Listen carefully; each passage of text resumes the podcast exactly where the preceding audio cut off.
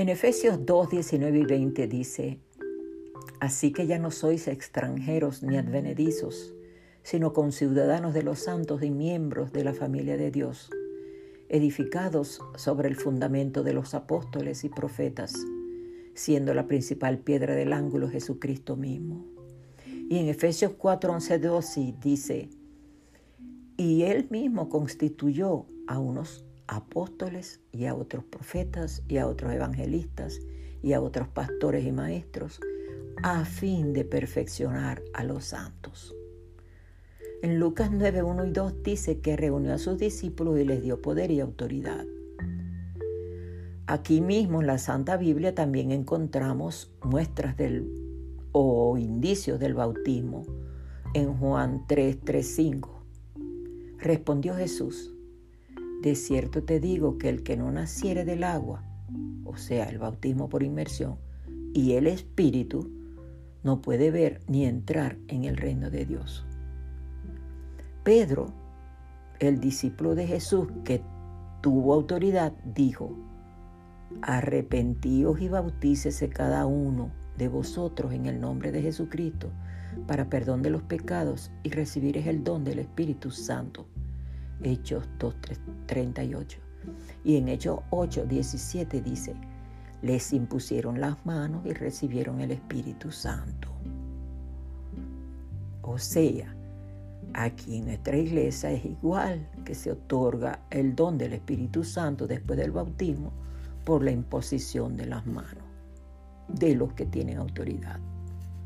Les he citado estas escrituras porque en ellos podemos ver claramente cómo Jesús organizó su iglesia en su tiempo y también organizó esta, su iglesia actual, de la misma manera, dándole a José Smith toda la autoridad para hacerlo. Me baso en esos versículos para que se den cuenta que nuestra iglesia es la misma que organizó Jesús en el tiempo de su ministerio, solo que esta funciona bajo la claridad y luz que se encuentra en el libro de Mormón. Por eso hablamos del Evangelio restaurado, porque todo ha sido restaurado en este tiempo para prepararnos a los hijos de Dios para recibir a Jesús en su segunda venida. Y como dice allá arriba, para perfeccionar a los santos. Ahora bien, la primera vez que fui a la iglesia ya les dije que era una casa y, y fui, no les niego, con cierta aprehensión, pues en casa la palabra iglesia era muy mal oída y recibida. Asimismo fue la palabra religión. Así que fui con esa cosa en mi cabeza. Para mi sorpresa, no habían imágenes ni ídolos que adorar, no había un Jesús clavado en la cruz, ni alguien pasando una bandeja para poner dinero en ella, ni nadie dando un sermón inquisidor. Sí, unos jovencitos como de 12 a 14 años dijeron una oración para bendecir la Santa Cena, como ellos la llamaron, y las repartieron entre todos. Yo cerré los ojos y sentía como una brisa suave y dulce en todo el ambiente y me parecieron hermosas y sentidas las dos oraciones.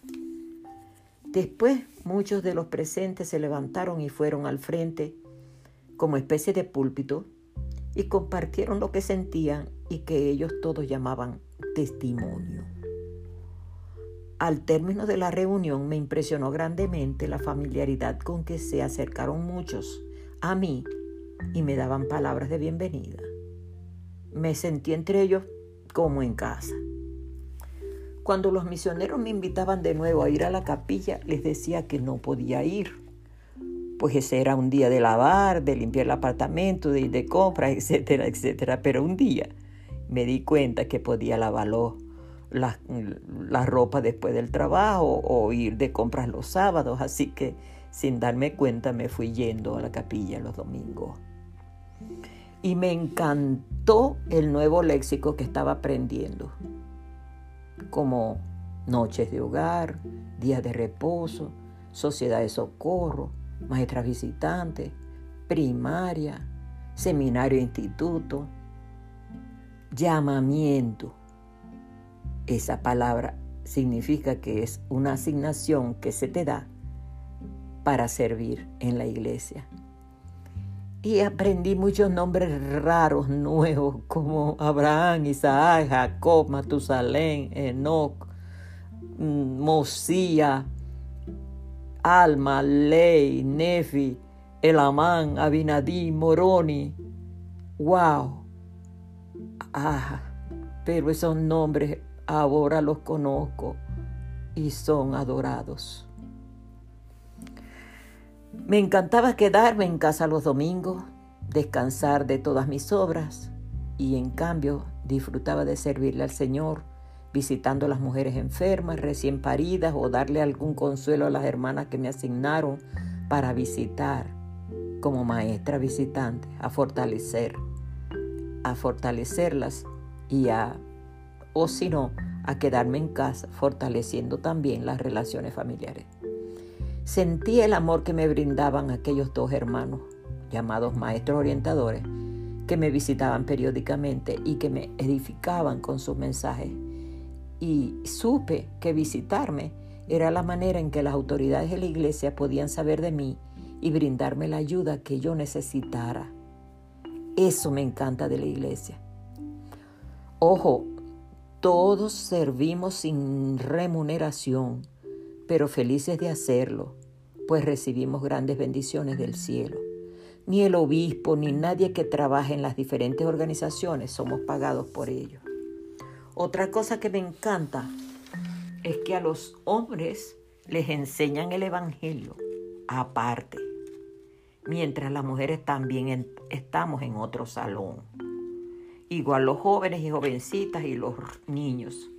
Se nos enseña de acuerdo a nuestras edades. Podemos ser desde presidente, consejeros, secretarios, maestros, asistentes en las diferentes organizaciones. Tenemos hermanos encargados de las reuniones recreativas, como el Día de las Madres, la Cena de Navidad, etc. Para eso, cada familia aporta alimentos y nadie nos paga. Somos todos una gran familia donde quiera que vamos a diferentes estados y visitamos una capilla, es igual. Los hermanos somos familia. Todos, al conocernos, nos amamos. La iglesia, somos una organización de seguidores consagrados a Jesucristo con una misión a cumplir. La iglesia nos enseña a vivir dentro de un presupuesto, a ahorrar y reservar para épocas de necesidad. La iglesia tiene programas para ayudar a quien quiera hacerse de una profesión. Tiene universidades, escuelas, granjas de aprendizaje y de cultivo para ayudar a los necesitados. Me encanta la iglesia. Como institución es perfecta. Claro, por eso es la iglesia de Jesucristo. Testifico de ella con todo mi corazón, en el nombre santísimo de mi Señor Jesucristo, mi amado Salvador y mi Redentor. Amén.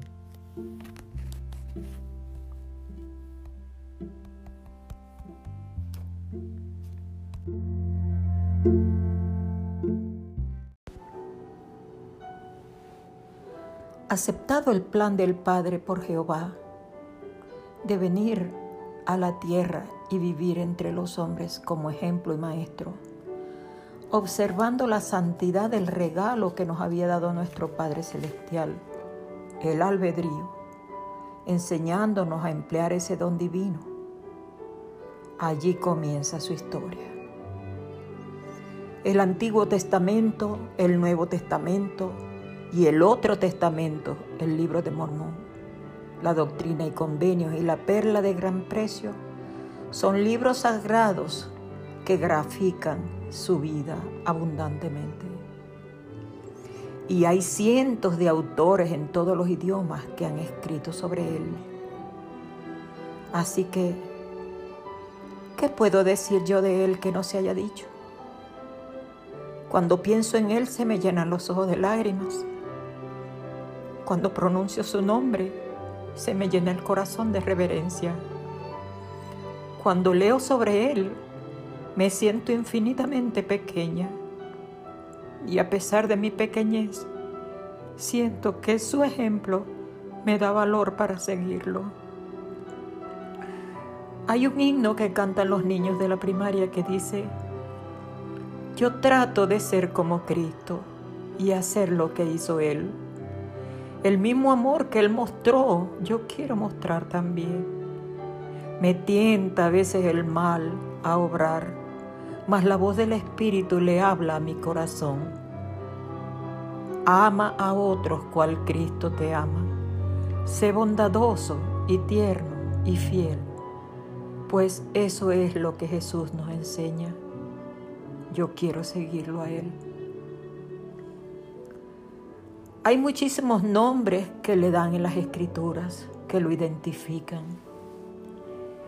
El Mesías, el guardián de la puerta, el gran mediador, el menospreciado del hombre, el unigénito del Padre, Rey de reyes, la roca, Señor de señores, el camino, el Señor de los ejércitos el gran Jehová, el pastor de las ovejas, el pan de vida, la luz, la resurrección y la vida, el agua de vida, el sumo sacerdote, la piedra angular, el Cordero de Dios, cabeza de la iglesia, el mediador, juez, santo, príncipe de paz, el Hijo de Dios, el Hijo del Hombre, el Verbo, Alfa y Omega. Yo soy el novio, el buen pastor, el Salvador, el Redentor. Y hay muchas escrituras que me encantan de Él. Me abandonaron a mí y anduvieron en pos de dioses ajenos. Yo, el Señor tu Dios, soy un Dios celoso Cuántas veces quise juntaros como la gallina junta sus polluelos debajo de sus alas y no quisiste. El que, me, el que no tome su cruz y viene en pos de mí no puede ser mi discípulo. ¿Qué hombre de vosotros si no tiene cien, si tiene cien ovejas y se le pierde una, no deja las noventa y nueve y va tras la que perdió hasta que la haya y la pone sobre sus hombros, gozoso? Si tu hermano peca contra ti, repréndele. Pero si se arrepiente, perdónale. ¿Y cuántas veces debemos perdonarle? Hasta setenta veces siete. Cualquiera que bebiere de esta agua volverá a tener sed, mas el que bebiere del agua que yo le daré no tendrá sed jamás. Yo soy el pan de vida. El que a mí viene nunca tendrá hambre, y el que en mí cree no tendrá sed jamás. Maestro, esta mujer ha sido sorprendida en adulterio y Moisés nos mandó a apedrearlas. El que de vosotros esté sin pecado sea el primero en arrojar la piedra. Ni yo te condeno, ve y no peques más. Yo nunca me olvidaré de ti, oh casa de Israel. Te tengo grabada en las palmas de mis manos. Los que me esperan no serán avergonzados. Y yo, ¿qué puedo decir de Él? Que es mi Salvador, que yo sé que vive, que es un Dios de milagros, que dirige personalmente su iglesia que hay muchas evidencias en las escrituras de que su regreso triunfal será pronto, que es el único nombre debajo del cielo por el cual el mundo pueda ser salvo. Yo lo amo y expreso mi gratitud ante el Padre porque aquel día sus representantes tocaron mi puerta y me enseñaron acerca de Él y la restauración sobre la tierra del, de nuevo de su Evangelio. Y este podcast se lo dedico a mi familia, a mis amigos, a mis hermanos en la fe y a todo el que lo escuche, que he derramado mi corazón con toda la fuerza de mi alma en contarles esta historia que es verdadera, que cambió mi vida para siempre y que no tengo palabras para expresar mi gratitud al Creador por haberme dado la oportunidad de ser miembro de su iglesia.